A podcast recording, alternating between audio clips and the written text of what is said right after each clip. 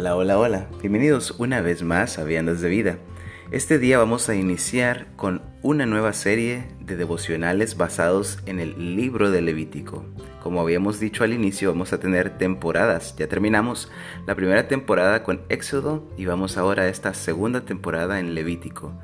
Vamos a tener el devocional en Levítico 1 del versículo 2 al 4 y se titula Ofrenda agradable. Dice así.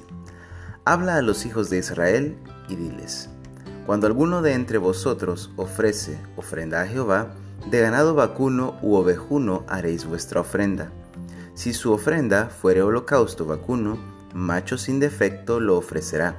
De su voluntad lo ofrecerá a la puerta del tabernáculo de reunión delante de Jehová, y pondrá su mano sobre la cabeza del holocausto, y será aceptado para expiación suya. Cuando ofrecemos algún regalo a un ser querido, procuramos entregar lo mejor en la medida de nuestras posibilidades. No buscamos lo más viejo o lo más fácil, sino un detalle que exprese el valor que esa otra persona tiene para nosotros. Si tenemos este cuidado en cuanto a los regalos que hacemos terrenalmente, mucho más cuidado y atención deberíamos tener en cuanto a los regalos u ofrendas que hacemos a Dios. En el caso de las ofrendas que el pueblo de Israel ofrecía a Dios, había una serie de instrucciones claras respecto a qué constituía una ofrenda agradable y digna. La primera instrucción es que la ofrenda debía ser de acuerdo a la medida de las posibilidades que tuviera la persona. Algunas podían ofrecer ganado vacuno, otras ganado ovejuno, y de no ser posible ninguna de esas dos, también podían ofrecer aves, como tórtolas o palominos. Levítico 1.14.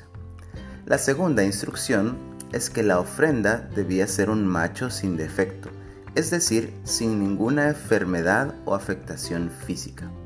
En otras palabras, el animalito que ofrecían a Dios no debía ser aquel que no le sirviera para nada a su dueño, o que fuera una carga para él, sino que debía ofrendar el que estuviera en mejor forma, el más saludable y fuerte. Ofrecer lo mejor para aquel que merece lo mejor. Tercero, la ofrenda debía ser voluntaria y de todo corazón.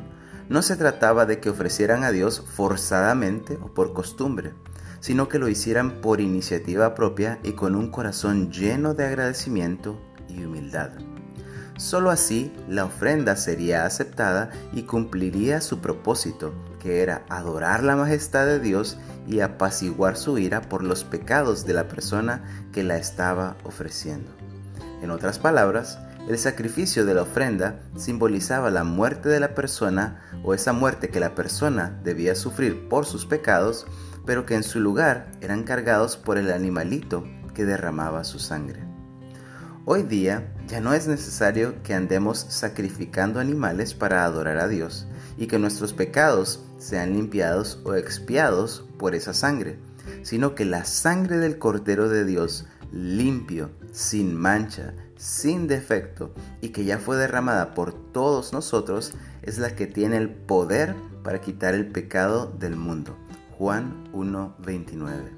El sacrificio de Cristo es el que apacigua la ira de Dios y tiene de una vez y para siempre el poder de limpiarnos por la eternidad. Que Dios te bendiga y que pases un excelente día.